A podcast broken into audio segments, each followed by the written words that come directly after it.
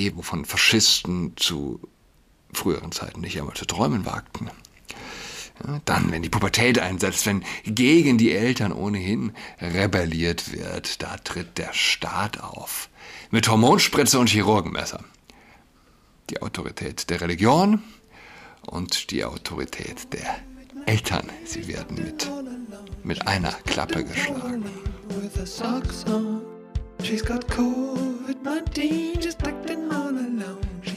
Hallo und herzlich willkommen zu Adrats Podcast. Mein Name ist Julian Adrat. Der Staat von New York. Ein wahrhaft kranker Ort und das will was heißen, wenn ich das sage als jemand, der in Berlin-Mitte wohnt, auf der Grenze zum Prenzlauer Berg. Mit Verzögerung kommt alles aus den USA zu uns, das weiß jedes Kind. Oder jeder Teenie versteht das zumindest schon. Aber wer weiß, in Zeiten, in denen die Macht der Mainstream-Medien schwindet, ähm, wo man über kleine Kanäle kritische Informationen bekommt, wo der Wahnwitz aus den USA im Grunde live abrufbar ist. Ja, vielleicht ähm, bietet das Vorteile. Äh, Vorurteile, Vorteile. So, wie dem auch sei. Ich lese aus dem City Journal. Richtlinie des Staates New York an Schulen. Eltern belügen. Der geheime Geschlechtswechsel ist heute die Standardpolitik für die öffentlichen Schulen des Staates. Eltern, die ihre Kinder auf öffentliche Schulen in New York schicken, müssen sich viele Sorgen machen. Lernt das Kind wirklich? Ist es sicher? Und führt die Schule hinter meinem Rücken eine Geschlechtsumwandlung meines Kindes durch? Anfang dieser Woche veröffentlichte das New York State Department of Education ein Dokument mit Handlungsanweisungen darüber, wie Schulen transgender und geschlechterexpansive Schüler betreuen sollten. Geschlechterexpansiv. Du kannst dein Geschlecht also erweitern. Die wichtigste Erkenntnis, wenn Ihr Kind beschließt, dass es sozial in das andere Geschlecht wechseln möchte, ist es für die Schule mittlerweile Standard, sie diesbezüglich anzulügen. Nur der Schüler, erklärt das Bildungsministerium, weiß, ob er sicher ist, seine Identität mit einer Betreuungsperson zu teilen. Die Grundannahme ist also, dass unwillige Eltern eine Gefahr für ihre Kinder darstellen. Wenn Kevin Kimmy heißen möchte, aber nicht möchte, dass seine Eltern äh, davon erfahren, lautet die Vorgabe des Ministeriums. Die Eltern, äh, die Lehrer nennen sie Kimmy und verwenden sie ihr Pronomen in der Schule. Wenn Lehrer aus irgendeinem Grund zu Hause anrufen müssen, verwenden sie den Namen Kevin und die Pronomen he, him. Ja, Tyrannei beginnt immer, ist elementarer Bestandteil jeglicher Tyrannei zumindest. Das Untergraben elterlicher Autorität, alle Macht dem Staat. Im Grunde ist das Selbstbestimmungsgesetz nichts anderes. Ja? Auf dem, also dem Staat auf einer Ebene Macht geben, wovon Faschisten zu früheren Zeiten nicht einmal zu träumen wagten. Ja, dann, wenn die Pubertät einsetzt, wenn gegen die Eltern ohnehin rebelliert wird, da tritt der Staat auf. Mit Hormonspritze und Chirurgenmesser. Die Autorität der Religion und die Autorität der Eltern. Sie werden mit, mit einer Klappe geschlagen.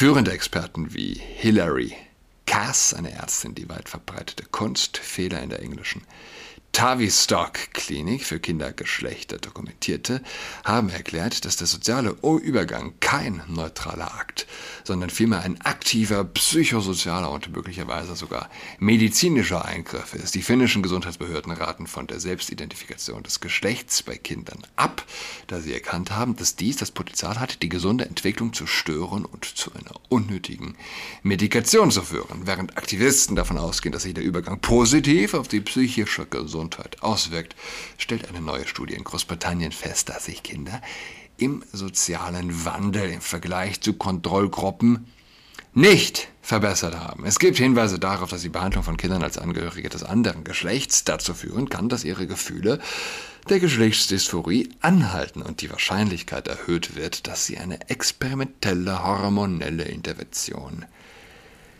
in Anspruch nehmen. Wenn es nach dem Ministerium geht, werden Schulen auch experimentelle hormonelle Interventionen effektiv vermarkten. Die neue Richtlinie empfiehlt, dass sich alle Schulen mindestens an die Richtlinien des National Sex Education Standards halten, die besagen, dass Kinder ab der fünften Klasse etwas über Pubertätsblocker lernen sollten. Es kann bezweifelt werden, dass sich, ja, dass die Schulen ein vollständiges medizinisches Bild über den Einsatz von Pubertätsblockern liefern würden, einschließlich des Mangels an Beweisen für deren Nutzen, der schwerwiegenden Langzeitnebenwirkungen und des nahezu sicheren Übergangs zu geschlechtsübergreifenden Hormonen, die zu dauerhafter sexueller Dysfunktion und Sterilität führen können. Die Behörde empfiehlt außerdem, Kinder bereits im Kindergarten an das Konzept der Geschlechtsidentität heranzuführen.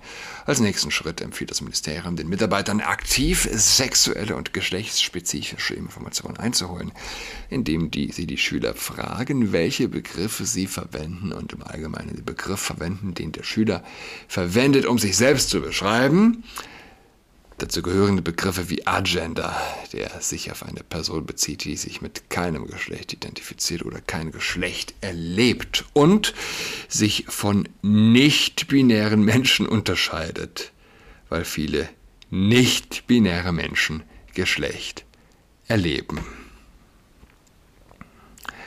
Äh, es sind intellektuelle Salto, Saltos auf dem Trampolin. Äh, äh, der, der, sagen wir so, hätte der hätte der äh, Satan ein schönes Boxspringbett, das richtig schön ähm, ja, springen lassen kann, dann sind das Saltos, die auf diesem Bett getätigt werden. Was ich jetzt wieder Vergleich so. Ah. Wie auch immer. Ich habe den Vergleich gemacht. Jetzt muss ich damit leben. In New York gibt es offenbar jetzt Schulen. Seien Sie bereit, die Fünfjährigen sagen, dass sie möglicherweise im falschen Körper geboren werden, wurden, sie hinter dem Rücken ihrer Eltern sozial zu transformieren beginnen und sie zu experimentellen hormonellen Eingriffen bewegen. Öffentliche Umfragen deuten darauf hin, dass die Geschlechterpolitik der Behörden äußerst unpopulär ist. Ungefähr 70 Prozent der registrierten Wähler sind dagegen, Grundschulkindern etwas über sexuelle Orientierung und Geschlechtsidentität beizubringen und 75 Prozent sind der Meinung, dass Schulen die Zustimmung der Eltern einholen sollten, bevor sie einen Geschlechtsübergang ermöglichen. Letztlich muss man eigentlich auch die Begriffe wie Geschlechtsumwandlung, Geschlechtsübergang etc. eigentlich immer in Anführungszeichen setzen, denn letztlich gibt es nicht den tatsächlichen, vollständigen Übergang. An dieser Stelle sind wir konservativ, konservativ natürlich aufgerufen, ähm, ja, uns nicht von dieser Sprache, aber langsam kippt's, langsam kippt's ja immer mehr. Ich hatte vorgestern auf der Abschlussfeier Sommerfest meiner Töchter ein Vater, ähm, ursprünglich aus Jordanien stammend. Ich weiß gar nicht mehr, auf das Thema kam, jedenfalls.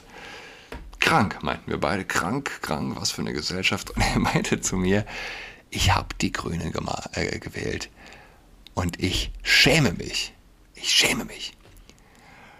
Und wie können sie das erlauben, gesunden Mädels die Brüste abzunehmen? Wow, habe ich gedacht. Guck mal da. Ich weiß nicht, auf welchem Kanal er davon Wind bekommen hat. Das hätte er schon vor der Wahl wissen können. Also die Info war ja prinzipiell raus. Aber das jemand, der also nicht nonstop sich, keine Ahnung, was alternativen, alternativer Medien bedient etc. und ähm, naja, vielleicht auch englischsprachig unterwegs ist, Jetzt weiß er es, jetzt weiß er es. Und ich schäme mich, hat er gesagt. tatsächlich, wie gesagt, ist aus Jordanien stammend, ähm, wird es nie, nie wieder machen. Ja, aber wenn es um die öffentliche Bildung geht, zählt der Wille der Eltern weitaus weniger als die Laune der von Aktivisten gefangenen Bürokraten. Der von Aktivisten gefangenen Bürokraten. Ja, das trifft's sehr gut. Diese weitgehend unpopulären Best Practices diese Handlungsanweisungen wurden als Rechtsaktualisieren, äh, Rechtsaktualisierungen an die Schulen verschickt und Schulbezirksverwalter und Schulleiter werden nicht ohne Grund davon ausgehen, dass die Empfehlungen für die Einhaltung gesetzlicher Vorschriften erforderlich sind. Ja, wenn Eltern nicht wollen, dass diese Indoktrination an öffentlichen Schulen in New York stattfindet, müssen sie sich organisieren und eine Petition an die örtlichen Schulbehörden richten. Aber sie haben mit zwei starken Gegenwinden zu kämpfen. Erstens haben Aktivistengruppen die von der überwiegenden Mehrheit der Öffentlichkeit vertretenen Positionen zu diesem Thema als Hass bezeichnet. Ja, man hört also hier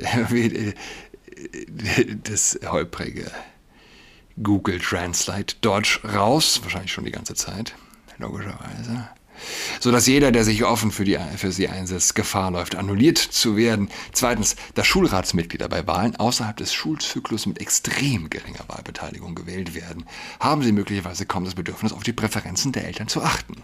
Ja? Das wird hier nicht anders sein, hierzulande. Doch wenn Eltern nicht kämpfen, wird es niemand tun, schließt der Artikel. Wir leben in einer Zeit, in der viel von Liebe die Rede ist. Liebe zählt. Liebe ist Liebe. One love. Gleichzeitig sind Eltern nicht in der Lage, ihre Kinder vor den Grünen zu schützen. Wir versagen, wo es eigentlich heißt, elterliche Liebe sei mitunter das Größte, mütterliche Liebe. Tiere sterben für ihre Kinder. Und wir Menschen, was machen wir Menschen? Wir lassen Drag Queens auf sie los. Wer soll Kinder schützen, wenn nicht die Eltern? Ich wünsche euch allen ein schönes Wochenende. Wir hören einander nächste Woche. Bis dahin. Tschüss. Her socks on. She's got COVID-19, she's tucked in all alone. She's tucked and toweling with her socks on.